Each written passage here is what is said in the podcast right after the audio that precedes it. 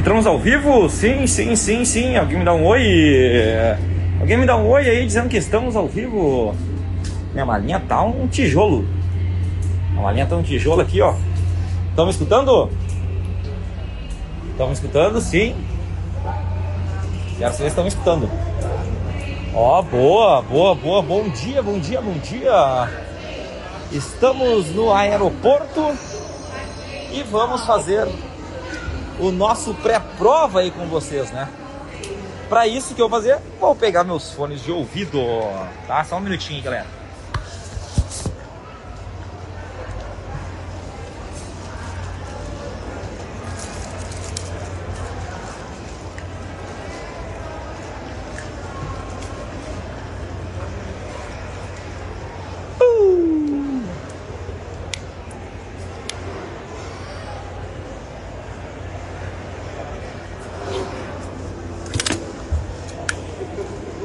Então, galera, bom dia diretamente de Goiânia. Bom dia, bom dia, bom dia. Já estamos estamos ao vivo nesse exato momento para quê? Para podermos fazer o nosso pré-prova aqui do CEA, né? Fazer nossa pré-prova do CEA. Porque uh, nossa pré-prova, como eu falei para vocês ontem, né? O meu voo era seis e meia da manhã. Então, como era seis e meia da manhã, eu não conseguiria, não conseguiria fazer o pré-prova às 7 da manhã, mas às 8 da manhã, estamos entrando agora para fazer o nosso pré-prova. Sei que tem muita gente já uh, que vai iniciar provas às 21, às 9 da manhã, né? E, e agora é o nosso pré-prova do CEA, galera. Então o que, eu vou fazer aqui, galera? Eu, eu vou dar uma, vou pular um pouquinho os, uh, as introduções tudo mais. E eu já vou sair falando com vocês aqui a relação das questões para vocês poderem quê? Para vocês poderem resolver a provinha de vocês agora a partir das 9 da manhã, enquanto eu espero o restante do meu time sair do avião, tá? Então assim, ó, são 70 questões, tá? Então a questão 1 que você tem que prestar atenção é o seguinte, ó. Podem perguntar para vocês qual que é a função do Banco Central, tá? E a função do Banco Central é estabilizar os preços da economia e perguntarem para vocês também para quem que ele tem que entregar o relatório. O relatório, ele é o relatório entregado para o Senado Federal. Lembra de SFN, Sistema Financeiro Nacional, SF, Senado Federal. E dentro disso, também agora o presidente do Banco Central, ele tem a sua, a sua, o seu período são de quatro anos e não é conectado com o período do presidente da República, tá? Então, um, questão 1. Questão 2, tá? A função da CVM, ela é proteger os investidores, tá? Do mercado de capitais, os investidores da Bolsa de Valores. Questão 3 para vocês, tá? Uh, seguinte, ó. Uh, Ambima, Ambima, tá? O que acontece? Vocês têm que entender que a Ambima agora, ela tem quatro penalizações e não são mais cinco, são quatro. Já faz um bom tempinho isso aí, tá? Quatro penalizações, que é, é multa, advertência pública, suspensão e revogação. Questão 4. Quais são os produtos, os produtos, tá? Uh, na verdade, né, dentro do segundo Código de Distribuição de Produtos e Investimentos, o que são considerados veículos de investimentos? Veículos de investimentos são fundos de investimentos e carteira administrada. Questão 4. 5. Investidor profissional investidor qualificado, tá? Seguinte, ó, investidor qualificado, mais de um milhão de reais e atestar, mais de um milhão de reais em investimentos e atestar, tá? Investidor profissional, mais de 10 milhões de reais e atestar. E a outra alternativa que eles gostam de colocar é o seguinte, ó, falando que, perguntando para vocês uh, falando que uma pessoa ela é devidamente registrada na CVM como assessor de investimentos, consultor e blá blá blá. E eles vão colocar para vocês que ele, vai, ele é um investidor qualificado. É verdade, é verdade, porque todo investidor profissional ele é qualificado também. Questão 5. Questão 6. Se falarem, tá? Do Conselho Nacional de Segurança, né? o Conselho Nacional Uh, Conselho, de, Conselho Nacional. Esqueci o nome. Esqueci o nome. Uh, Seguranças Unidas, tá? Uh, vocês têm que lembrar. Vocês têm que lembrar o quê? Que quando acontece esses caras aí, tá? Conselho de Nações Unidas, isso aí, tá? Eles pedem para ter um bloqueio da conta, um bloqueio da conta, tá? Você, ou qualquer coisa, vocês têm que fazer isso automaticamente. É o que a gente chama de BC, uh, Conselho Nacional de Segurança dos Unidos. Isso aí, uh, isso aí. Acho que é isso aí, CNSU. Tá? Uh, vocês têm que fazer o bloqueio e depois comunicar. Primeiro bloqueio, depois comunica. BC, ordem alfabética, tá? E comunica quem? Todo mundo, até o Papa. Comunica até o Papa. Alguém lembra para mim isso aqui? Tá? A, a, mala tá um, tá um tijolo, tá? Então tem que comunicar até o Papa. Com, comunica todo mundo. Só eu que não estou ouvindo ele. Ó, tem gente que tá ouvindo, tá ouvindo, tá ouvindo? Se estão ouvindo, tá de boa. Estão me ouvindo? Estão me ouvindo? Sim. Quero saber. Estão me ouvindo? Estão me ouvindo? Eu quero saber mais pessoas. Está 100%. Está aqui, tá ok. Então o problema é na Daisy. Tá. Então, essas são as seis questões. Depois nós entramos em economia e finanças, tá? Então, o que que acontece? Economia, o que que vocês têm que saber? Um, PIB, tá? Podem pedir um cálculo para vocês sobre o que? Sobre uh, valor agregado. Como é que vocês fazem? Vocês pegam o valor da venda final e descontem tudo, tudo que é para que serve o dinheiro. O dinheiro serve para comprar bens e pagar serviço. Então tudo que for bem e serviço vocês descontam. Então assim, deu R$ 1.800 e o cara pagou 500 reais na madeira, tá? Para vender um imóvel, o valor agregado dele foi de 1.300. 1.800 menos 500 dá, dá uh, 1.300, tá? 2, tá? Quais são as variáveis, as variáveis do PIB, tá? São quatro. Cigarro em gel, tá? Consumo, investimento das empresas, gasto do governo, exportação líquida. Questão 3, tá? Uh, seguinte, ó. Um do, uh, pode perguntar você o seguinte, ó. Se tiver uma variação cambial, variação cambial, em qual indicador econômico é mais afetado?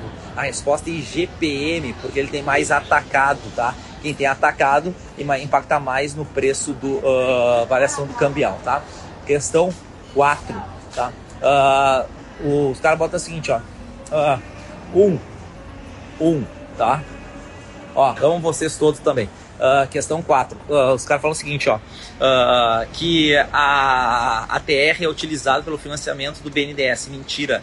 A TR é a taxa do rei, calculada pelo Banco Central, e ele definida pelo Banco Central e ele é utilizada para as partes de financiamentos imobiliários e agronegócio, tá? A taxa do BNDES é a TLP, a 2, tá? Falando que o GPM, ele, ele é mais, uh, a composição dele é 60, 30 e 10, 60 atacado, 30 uh, IPC e 10 INPC, verdade. E a terceira, dizendo que quando duas instituições emprestam dinheiro e usam o título público como lastro, uh, dizendo que é DI. Mentira, não é DI. Aí se chama Selic. Selic, tá?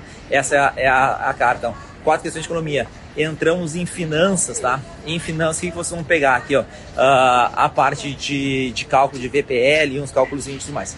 Questão clássica, cálculo de imposto, tá? Falando para você se o cara vai parcelar aquele imposto.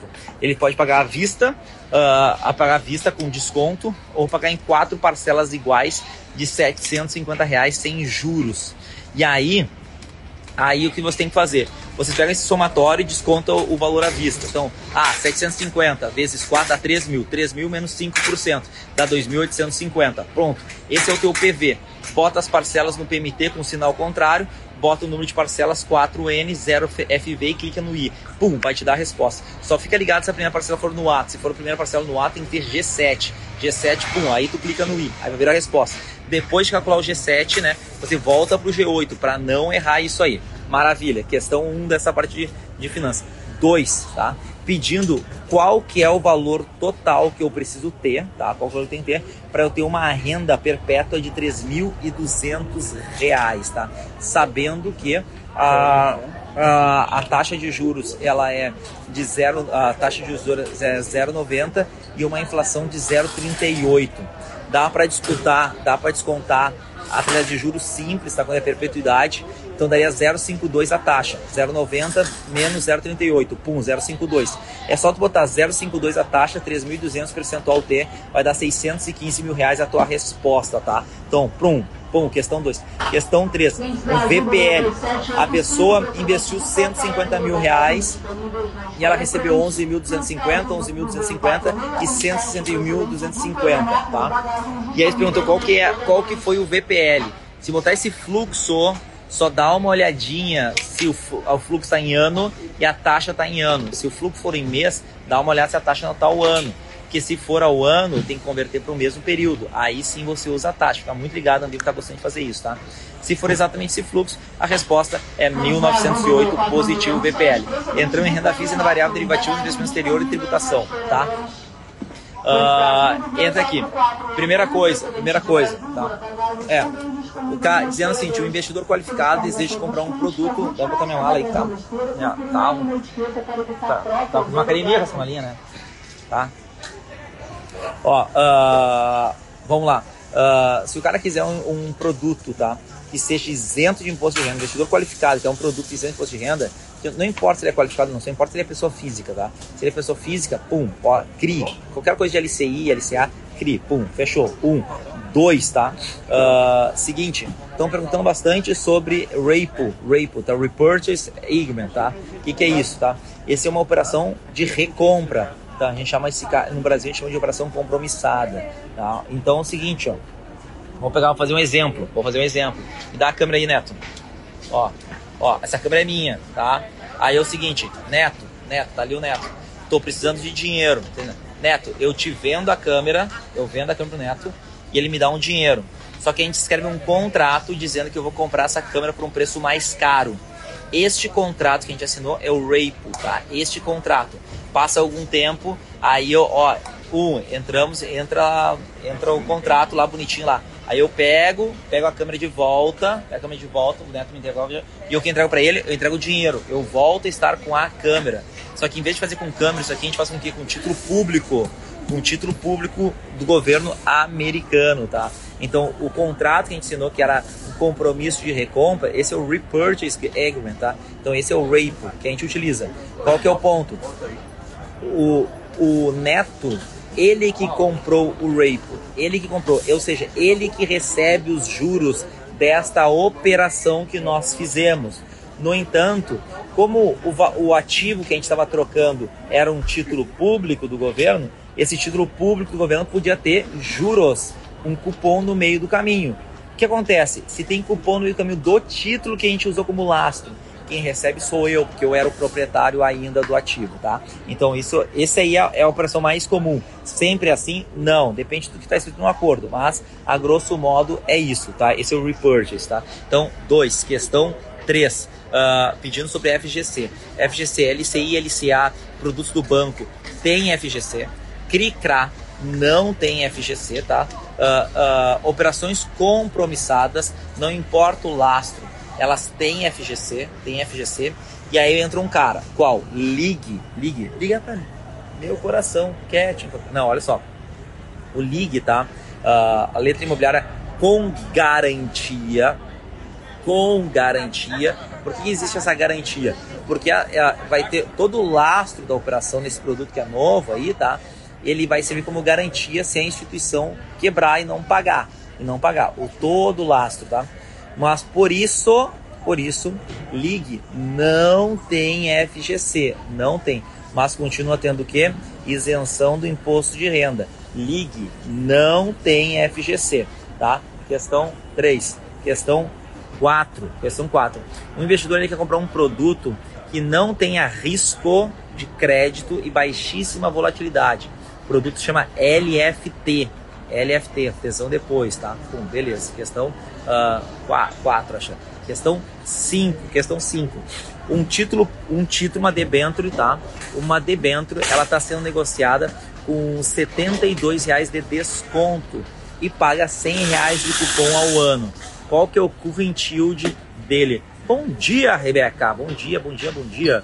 É, bom dia, Johnny. Ah, o que que, como é que você calcula? Mil é sempre o normal menos 72 é 928. Esse é o valor que você paga. Quanto que você recebe por ano? 100. A pergunta que estão fazendo é qual que é o retorno que você tem? Isso significa current yield, tá? Se você ganha 100 pagou 928, é só dividir. 100 dividido por 928 vai dar a taxa, multiplica por 100 vai dar a resposta. 10,75. Tá? Questão 5. Questão 6. Renda variável. Perguntando o seguinte, ó. Limite de alta, limite de baixa. Limite alto a gente chama de resistência no, na análise técnica e limite de baixa a gente chama de suporte. Questão 7. A bonificação de ações, ela é uma distribuição gratuita, uma distribuição gratuita, tá? Do lucro em forma de ações, em forma de ações. O acionista não paga nada e ele recebe ações. A consequência é uma diminuição do valor nominal da ação que tem mais ações, tá? Questão 7, acho que é isso. Questão uh, 8, tá? É o seguinte, ó. Uh, se uma empresa ela tá busca, ela quer captar recursos de capital próprio, capital próprio, lá, lá na Europa, tá? Em Londres. Como é que ela emite isso aí? Chama GDR, uma Global Depository Receives, tá? Se é nos Estados Unidos, a gente chama isso de ADR. Se é no Brasil, a gente chama de BDR. Quando uma empresa não brasileira quer captar no Brasil, ou, quer ter lá no Brasil, a gente chama de BDR. Quando uma empresa não americana quer fazer nos Estados Unidos, chama ADR. Quando uma empresa não do, do local do país, qual que não seja ADR ou BDR, a gente chama de GDR, tá? Questão 8. Questão 9 quando a empresa ela quer captar recursos e abrir a sua operação na bolsa de valores pela primeira vez, nós chamamos isso aqui, uma empresa, Academia Rafael Toro, que é captar recursos, tá? Nós chamamos de IPO, IPO e IPO, tá? tá? E ele é negociado aonde, tá? Mercado de balcão? Não, na bolsa de valores. Na bolsa de valores, tá? Não é no mercado de balcão. Chamamos de IPO e é na bolsa de valores. Questão 9.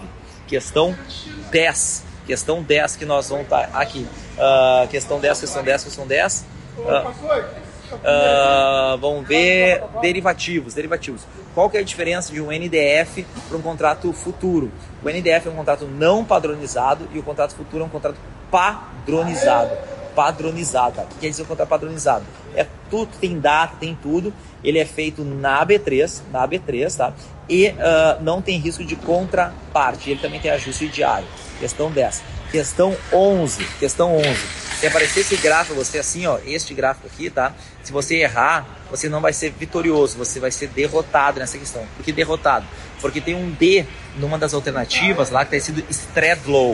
Stradlow, com dois Ds, tá? A Stradlow é uma operação, é uma operação com derivativos de compra de volatilidade e você compra uma call e compra uma put. Compra uma call e compra uma put. E aí, do mesmo strike. Quando são strikes diferentes, a gente chama de Stranglow. E aí o gráfico fica assim, ó. Fica assim, ó, tá? Mas é ali é Stradlow, se parecer um vizinho. D de derrota, D de vitória, tá? Uh, você vai na frente, Natan. Tu sempre na frente.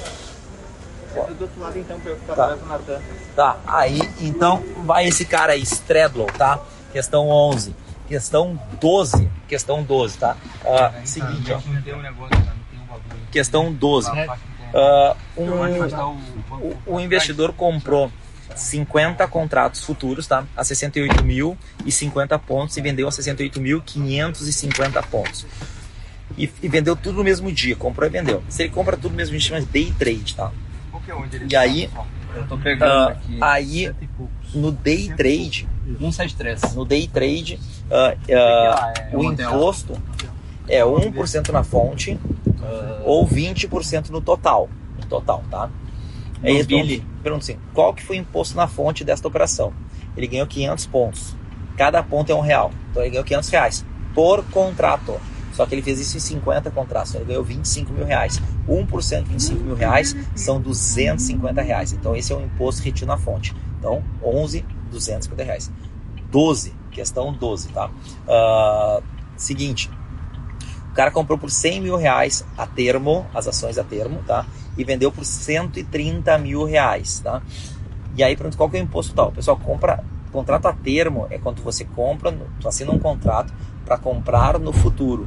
E aí você vende. Então isso não é um day trade, não é. Então ele ganhou 30, ele ganhou 30 mil reais, e eles perguntaram qual que é o imposto total, 15%. 15% de 30 mil é 4.500 reais. Questão 12. Questão 13. Questão 13, tá? Uh, vamos ver, questão 13. Me ajuda aí, Neto. Fala uma questão. Não? Não, o Neto não quer me ajudar aqui. Aí é foda, me deixam sozinho. É, aí assim, sem ajuda, sem ajuda, tá?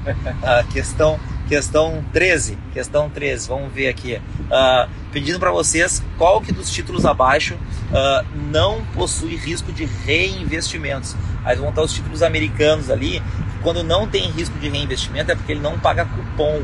Quando tem risco de reinvestimento é porque ele paga cupom. Quanto maior o cupom que você recebe, maior é o risco de reinvestimentos. Então, se ele pediu um não que não tenha risco de investimento, vocês têm que buscar o quê?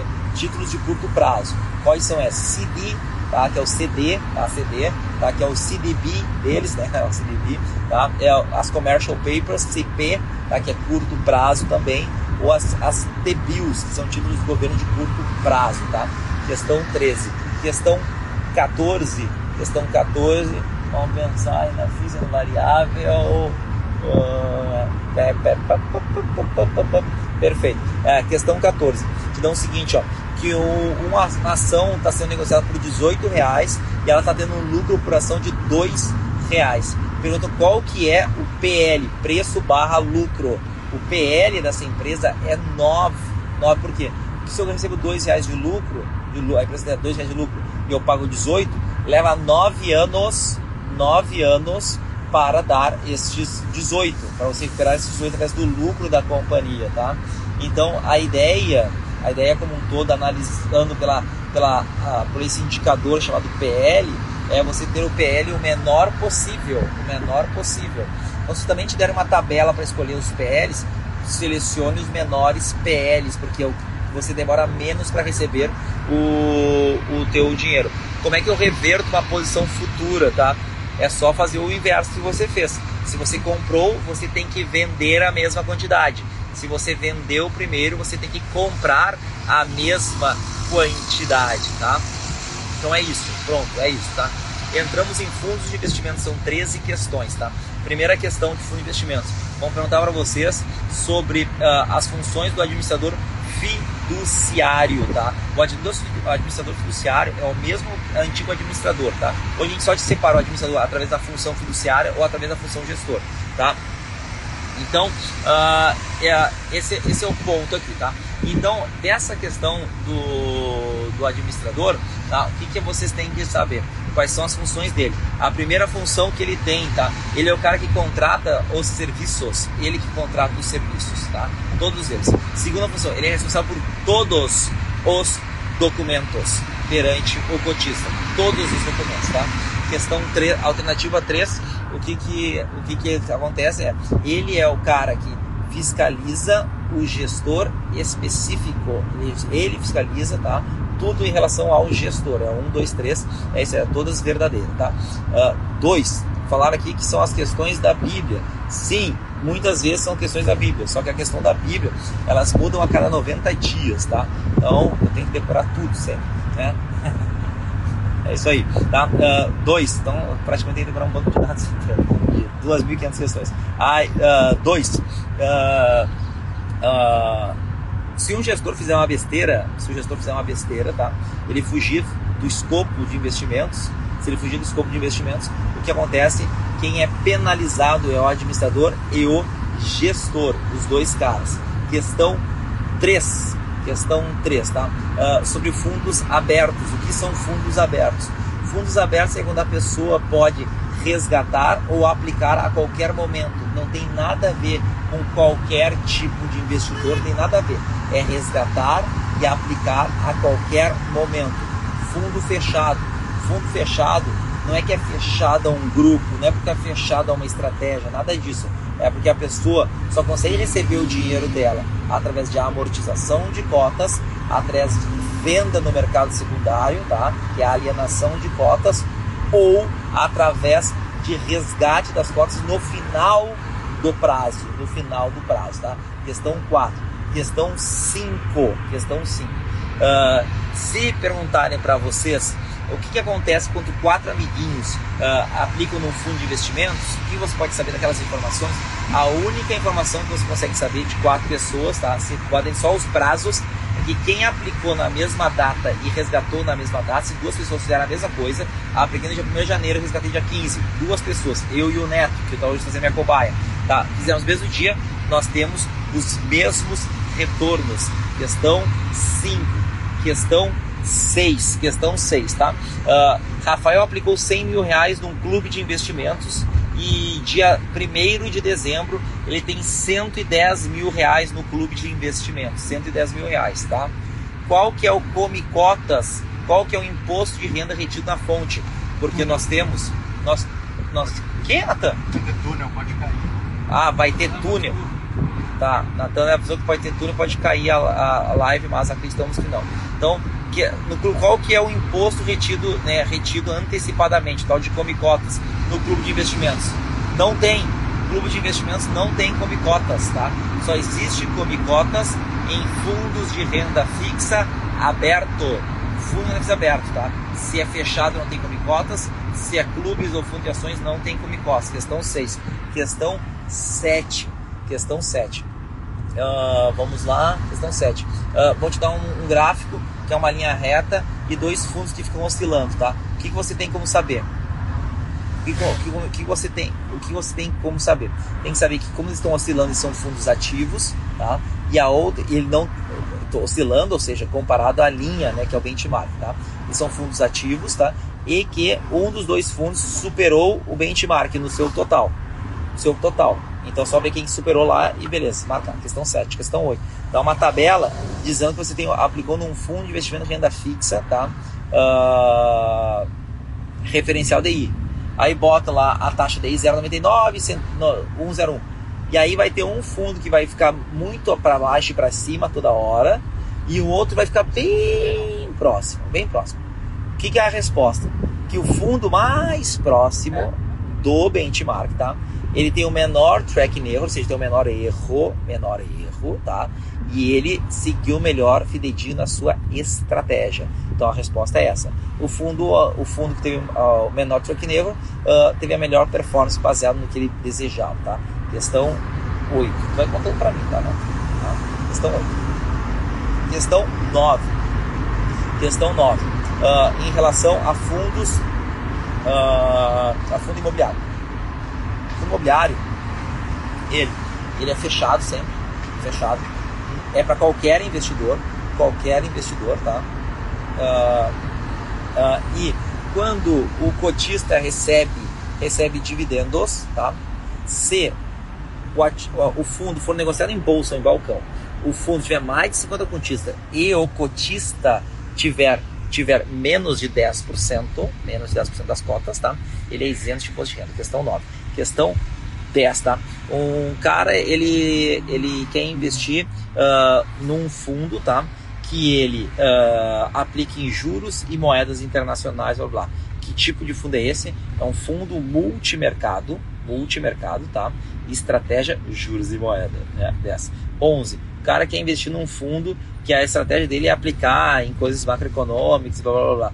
Ju, é, a, o fundo é, é fundo multimercado, estratégia macro. Questão 11. Questão 12, tá? Uh, como pegar a questão 12? 12. Uh, seguinte.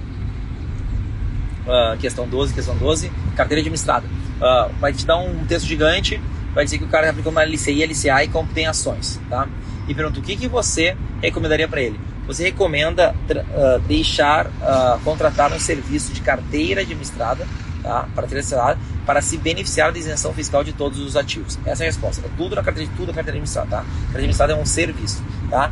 Questão 13. Segundo o Código de Administração de Recursos Terceiros, a administração de recursos terceiros, tá?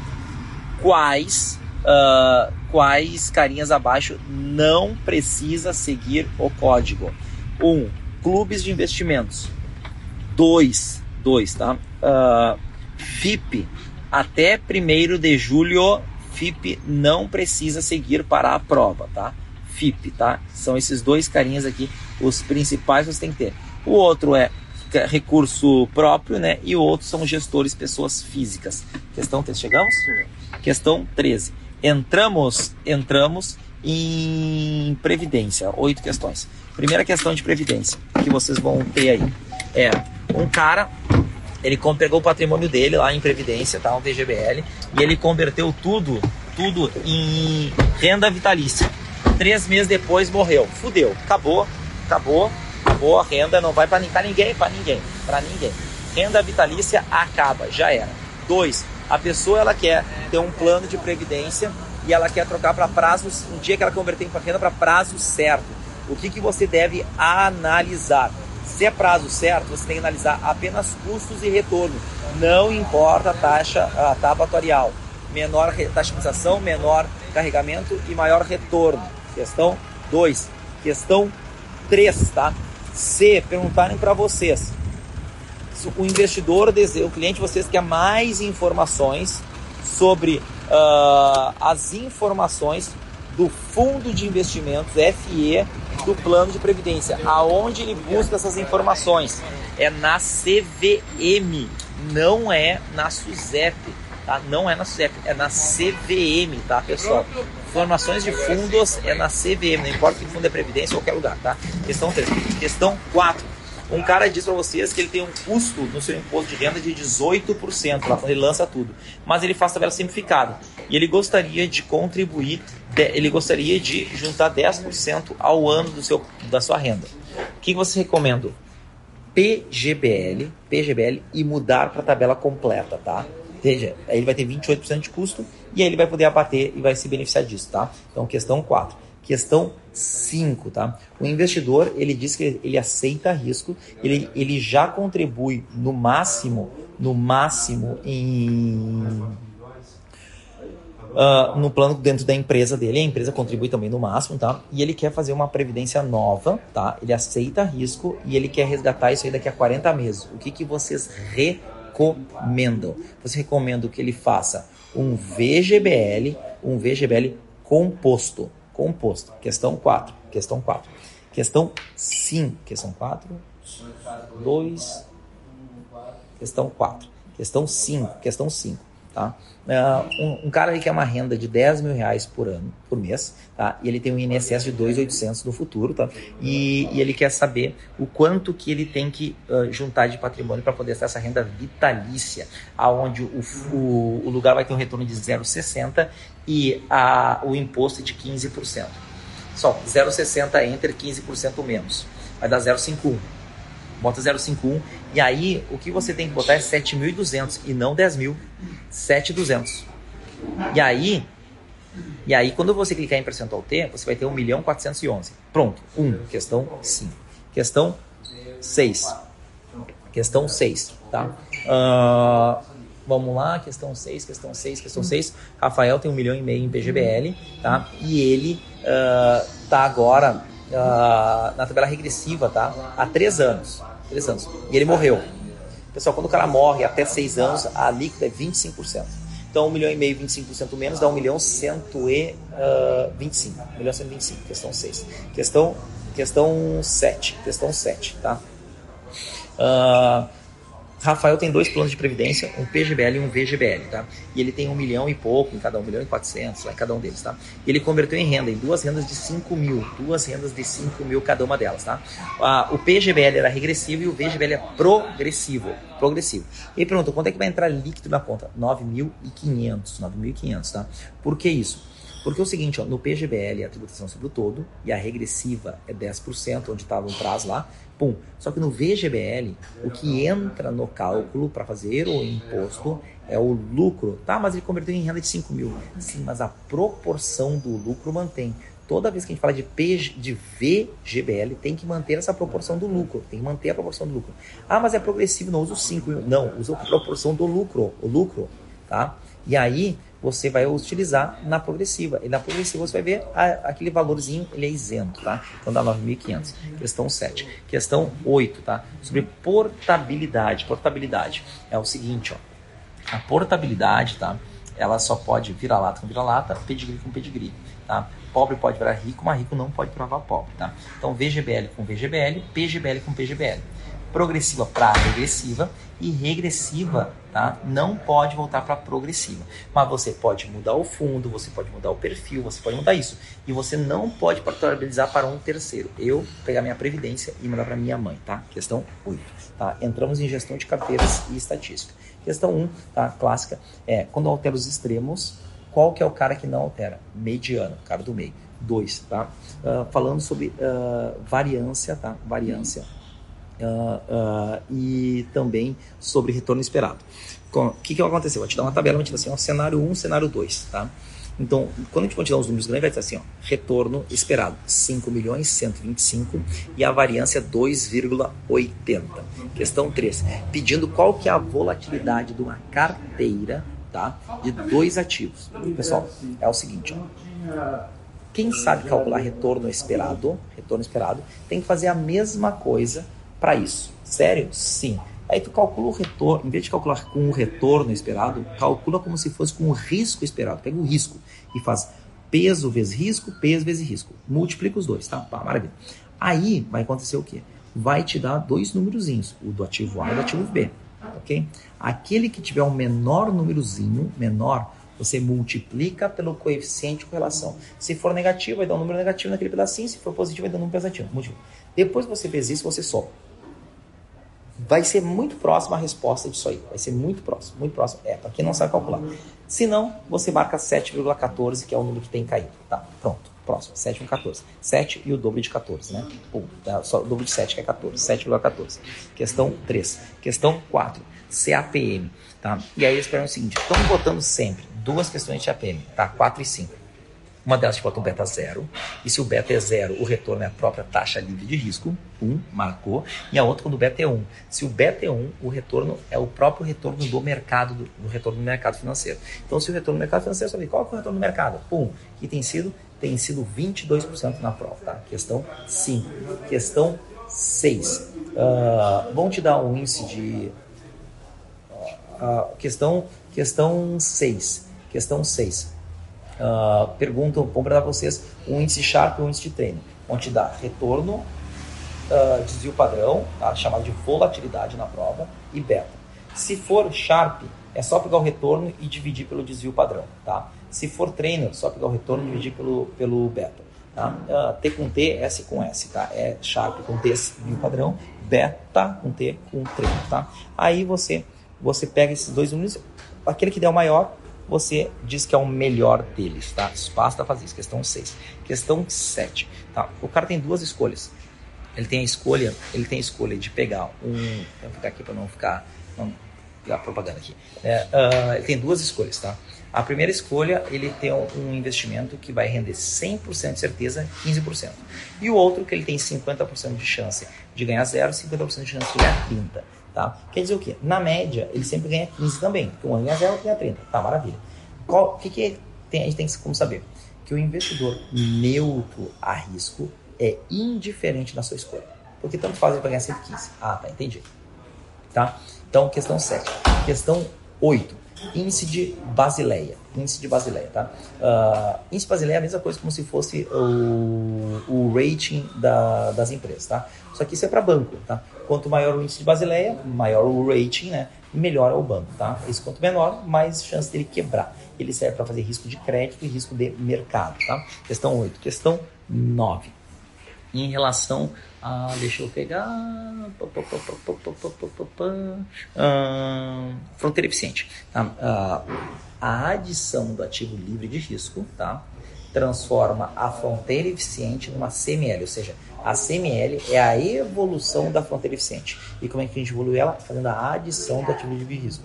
A fronteira eficiente não é aquela que dá uh, o maior retorno, mas sim a fronteira eficiente é aquela que dá o melhor retorno ajustado ao risco. Isso é a fronteira eficiente de Markowitz. 9. Tá? E questão 10, uh, quando a gente ultrapassar o VAR, quando a gente ultrapassar o VAR, a gente tem que usar uma estratégia chamada stop loss, tá? Esse é o cara, tá? Então, o VAR é um, é um indicador para a gente poder uh, ter uma certeza de qual é o máximo que a gente vai perder, a gente vai perder em cenários cotidianos. Por quê? Porque se eu te dou 95% de certeza, no exemplo, 5% eu não sei. 5% pode ser um caos. Então, eu só te dou a certeza nesses 95%, tá? Isso é o VAR.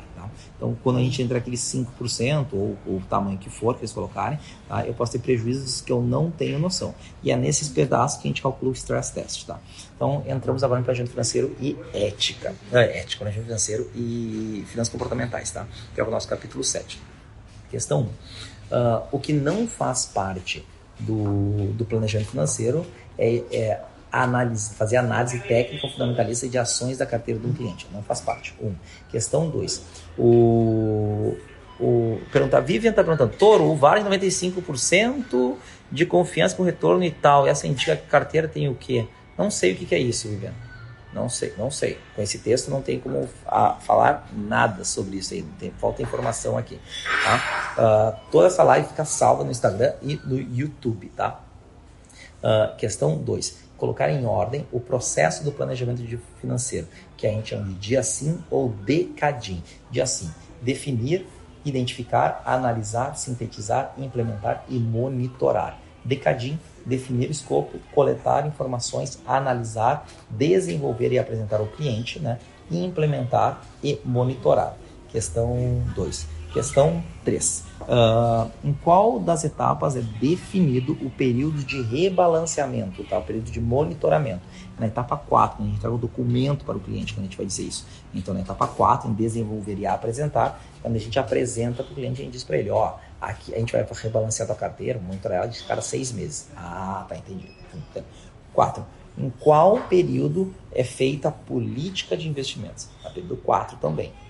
Período 4 que é quando a gente entrega a política, o IPS, Investment Policy Statement, que é o S de sintetizar. Sintetiza tudo e entrega para o cliente. Questão 5 do, nosso cliente, né? Uh, como que é?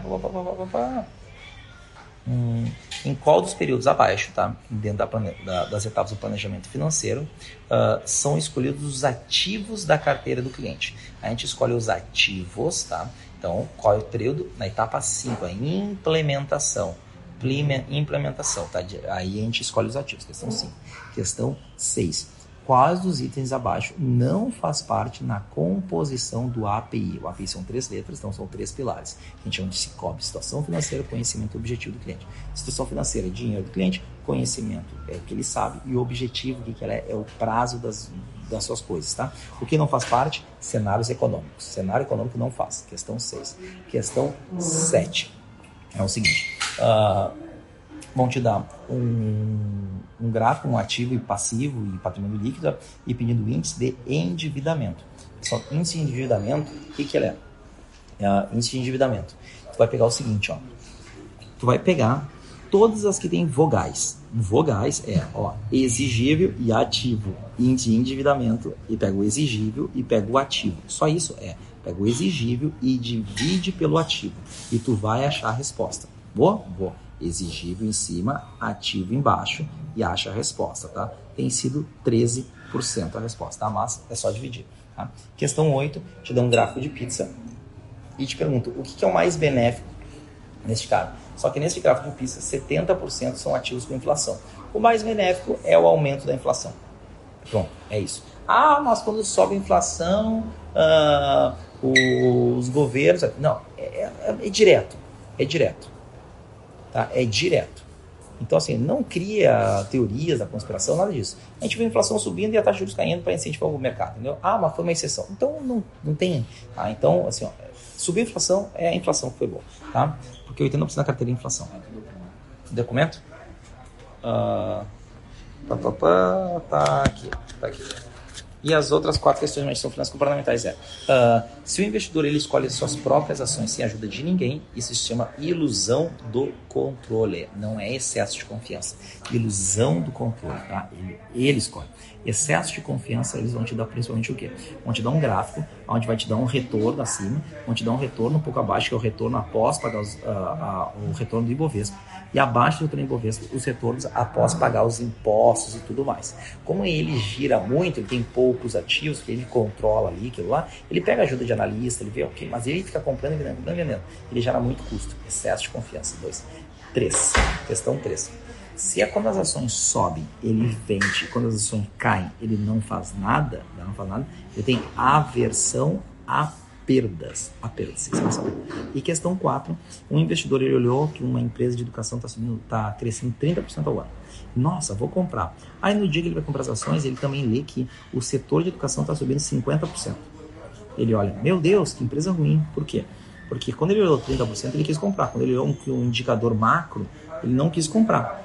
Então o que é isso? Se ele mudou a decisão de só por causa disso, isso se chama efeito framing. Quando ele vê coisas positivas, ele quer, quando ele vê coisas negativas, ele não quer. Efeito framing, tá? Então, galera, aqui estão as 70 questões. Eu fiz para vocês em 42 minutos para que todos, todos que estão fazendo a prova das 9 pudessem assistir às revisões de 70 questões. Então agora já acabou a live em relação a isso, tá? Tem alguma coisa que vocês querem saber para eu poder responder vocês? Acho que confunde análise com síntese planejamento financeiro. Fala a diferença. Ah, ó, o que você faz? Você vai para o cliente e coleta dados. Pega um monte de documento dele, pega um monte de documento, tá? Um monte, pilhas, pilhas, pilhas de documentos, tá? Aí o que tu vai fazer? Vai ter que analisar esses documentos analisar, pega todos os análises, faz cálculo, faz tudo. Nossa, pum, beleza, maravilha. Aí você tem que fazer o quê? Você tem que compilar todas as informações em poucas coisas. Você tem que resumir, você tem que sintetizar. Sintetizar significa resumir. Resumir e entregar uma coisa bem resumidinha para o cliente. Isso é síntese. É onde você formula as estratégias e apresenta para ele. Isso é síntese.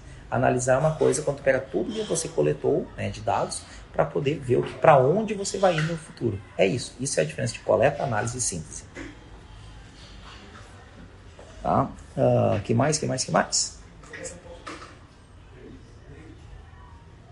Tá? Ó, pessoal, essa live fica sempre salva, fica sempre salva, tá?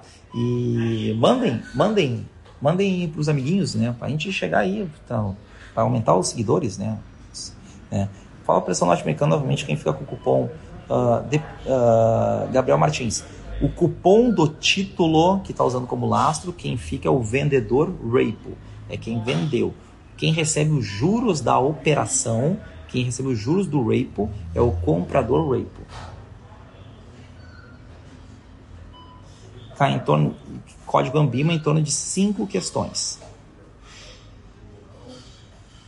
Proporção da rentabilidade do VGBL, você vê o custo, e o, o, e o total. Tá? Apliquei 300 mil, tem 1 milhão, então 700 mil é lucro. 70, 700 mil de 1 milhão é 70%, 70% é lucro. Se eu pegasse e convertesse para 5 mil de renda, 5 mil, 70% dá 13,500. 13,500 seria minha base tributária. E o maturity, o pessoal não tem dito, tem caído, tá? Não tem caído.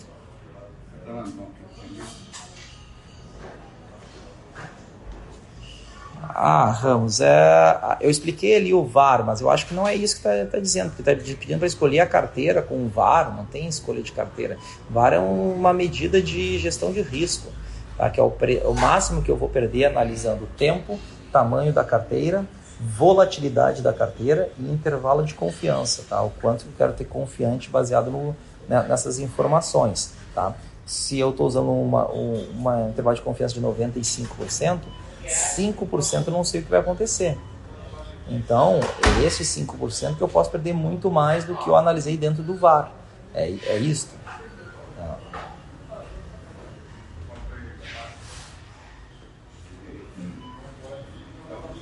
Ó, perguntaram, em julho vai ser inserido novos temas. É sempre gostam de botar um terror em vocês, não muda bosta nenhuma, tá? O que acontece? Vai entrar ESG, isso acabou. O conteúdo tem 40 páginas, vai entrar uma linha. Aí parece que, meu Deus, tem que fazer a prova agora. Tem que fazer a prova não por causa do conteúdo ESG, tem que fazer a prova agora para crescer no banco. É isso tem que fazer a prova. Entendeu? Esse é, esse é outro ponto. Agora, só porque vai entrar SG, nossa, meu curso está atualizado, entrou SG. Grande bosta. Entendeu? Não é isso. Tem que estar atualizado? Tem que estar atualizado.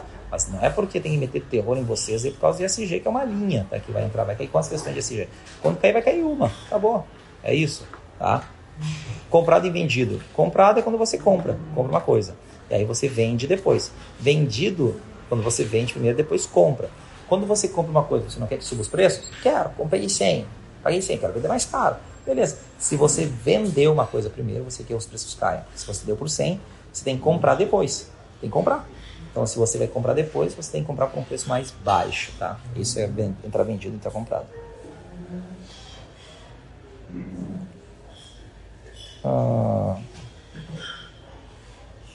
Grape, o cupom é passado pelo, pelo, comprador ao vendedor ou ele recebe direto ao tesouro? Ele rece... É, na verdade, existe uma instituição no meio do caminho, tá? Existe uma instituição que aí ela faz essa operação como um todo. Então, existe o vendedor e o comprador Rape, tá? Vocês não precisam saber disso, nada disso, tá? Tem que saber o que eu passei para vocês.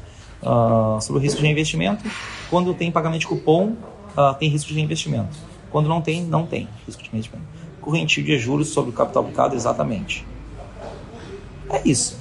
Então, galera, boa prova a todos, a todos. Nós estamos com a semana do bancário também, tá? Uh, que a semana bancária tem todos os custos com 30% de desconto para você que trabalha em algum banco, Santander, Bradesco, Itaú, Thalita, a gente está com essa semana do bancário. E segundo ponto também, pessoal, é hoje às 19 horas eu vou estar fazendo uma live, tá? Falando sobre investimentos, tá? Então, é focado no CFP, gestão de carteiras e investimentos, mas todo mundo que está fazendo CP10, CP20, CEA, Ancor, pode CFG, você já pode assistir, porque vai ter muito conteúdo para vocês, conteúdo gratuito de qualidade para vocês poderem aprender com a gente, tá bom? Um grande beijo aí e conseguimos fazer a nossa live terminando no tempo correto, tá? Até mais, tchau, tchau.